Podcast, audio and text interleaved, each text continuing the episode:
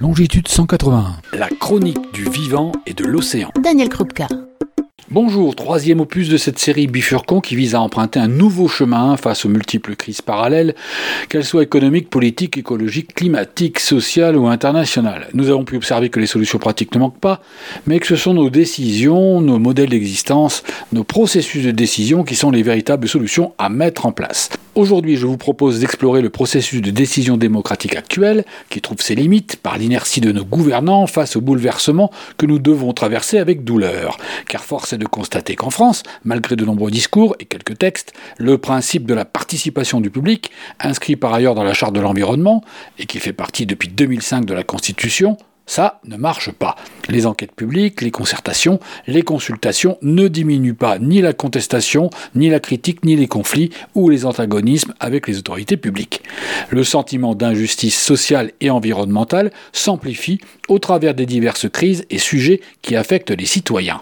Et malheureusement, le pouvoir public s'est avec le sentiment de procédures complexes et lourdes dès lors qu'il s'agit de prendre en compte les valeurs de démocratie et d'écologie. L'apogée de la crise d'une démocratie environnementale se situe lors de l'organisation de la Convention citoyenne pour le climat et du rejet de ses propositions, créant une défiance légitime sur la crédibilité accordée au pouvoir public dans la mise en place d'une consultation des citoyens. Et la loi ASAP, pour l'accélération et la simplification de l'action publique en 2020, a transféré des consultations sur Internet, autrefois disponibles en mairie, le citoyen devant être un internaute informé et citoyen en distanciel pour participer. Depuis, des décisions à fort impact environnemental peuvent être prises en passant outre l'obligation d'information et du débat public auquel s'ajoute la répression des mobilisations pour la protection de l'environnement qui entraîne ou aggrave les conflits. La démocratie environnementale n'est pas au mieux de sa forme, malgré un modèle particulier et constitutionnel au moment même où on en a le plus besoin. On objectera que les projets publics soumis à débat ou concertation ont été modifiés dans la majorité des cas, mais ces modifications, le plus souvent à la marge, cherchent à rendre le projet plus acceptable, mais en aucun cas de le remettre en question à l'aune des enjeux qui s'imposent abruptement désormais. Le consensus mou est de rigueur pour ne fâcher personne sans que les esprits ne soient dupes. Apparaît désormais que l'utilité publique au sens du bien commun, qui doit profiter à tout le monde, et pour lequel les autorités publiques sont censées agir, est sacrifiée au bénéfice de quelques-uns. Pourtant, le système politique français fonctionnerait mieux si les citoyens étaient associés aux décisions et non bafoués. L'actualité de cet automne 2023 nous en donne encore une preuve.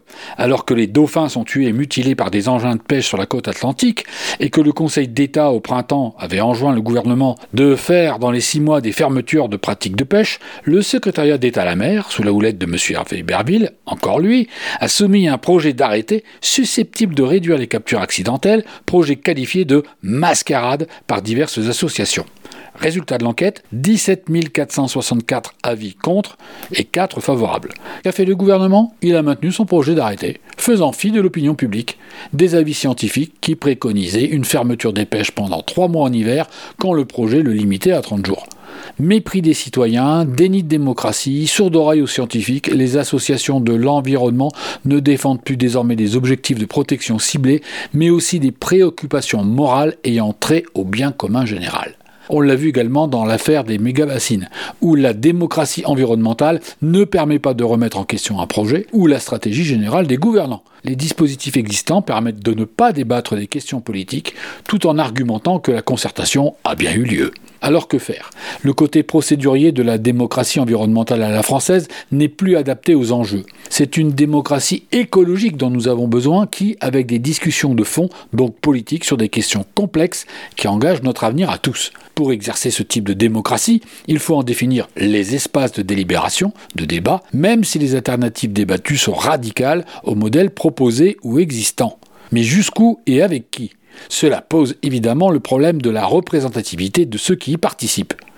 Les travaux en sociologie montrent que le recours à la délibération de citoyens tirés au sort et dûment informés fonctionne et qu'elle donne des résultats au plus près de l'intérêt général et de la préservation des biens communs. Les décisions prises ne peuvent l'être qu'à la condition que toutes les personnes participantes aient les données et arguments fournis par la science ou les représentants des institutions et de la société civile, associations et institutions diverses, et ce, de manière contradictoire. C'est d'ailleurs cette délibération de citoyens au sort qui est utilisée en justice pour examiner les cas graves en minimisant les biais de jugement. C'est aussi celle qui a présidé dans la Convention citoyenne sur le climat. Encore faut-il que ce processus se traduise non pas par un avis consultatif, mais bien par une décision publique non édulcorée pour éviter toute exception ou dérogation ou application de la décision du prince. Quant aux institutions publiques, on ne peut qu'appeler au rapprochement de la Commission nationale du débat public ainsi que de l'autorité environnementale chargée d'évaluer les conséquences écologiques des politiques publiques, ces deux entités étant insuffisamment prises en compte dans les débats existants et quasi inconnues. Ou mieux encore, au niveau législatif, d'ouvrir une troisième chambre consacrée aux enjeux environnementaux de long terme, avec un droit de veto pour permettre de prendre en compte les générations futures dans notre espace démocratique présent ou encore instituer dans la Constitution un défenseur de l'environnement, autorité constitutionnelle indépendante, afin de faire appliquer le droit de l'environnement existant, alors que de nombreux textes de loi ne sont pas traduits en décret d'application ou en règlement. Ce défenseur de l'environnement deviendrait ainsi un guichet unique qui remplacerait les divers conseils et commissions répartis ayant trait au climat, au développement durable, au débat public, entre autres. Des idées qui méritent toutes d'être débattues, entendues et dans l'urgence, si l'on ne veut pas que les décisions soient celles d'une prétention jupitérienne ou monarchique et qu'elles ne soient vues que d'en haut. Retrouvez et podcastez cette chronique sur notre site fréquenceterre.com.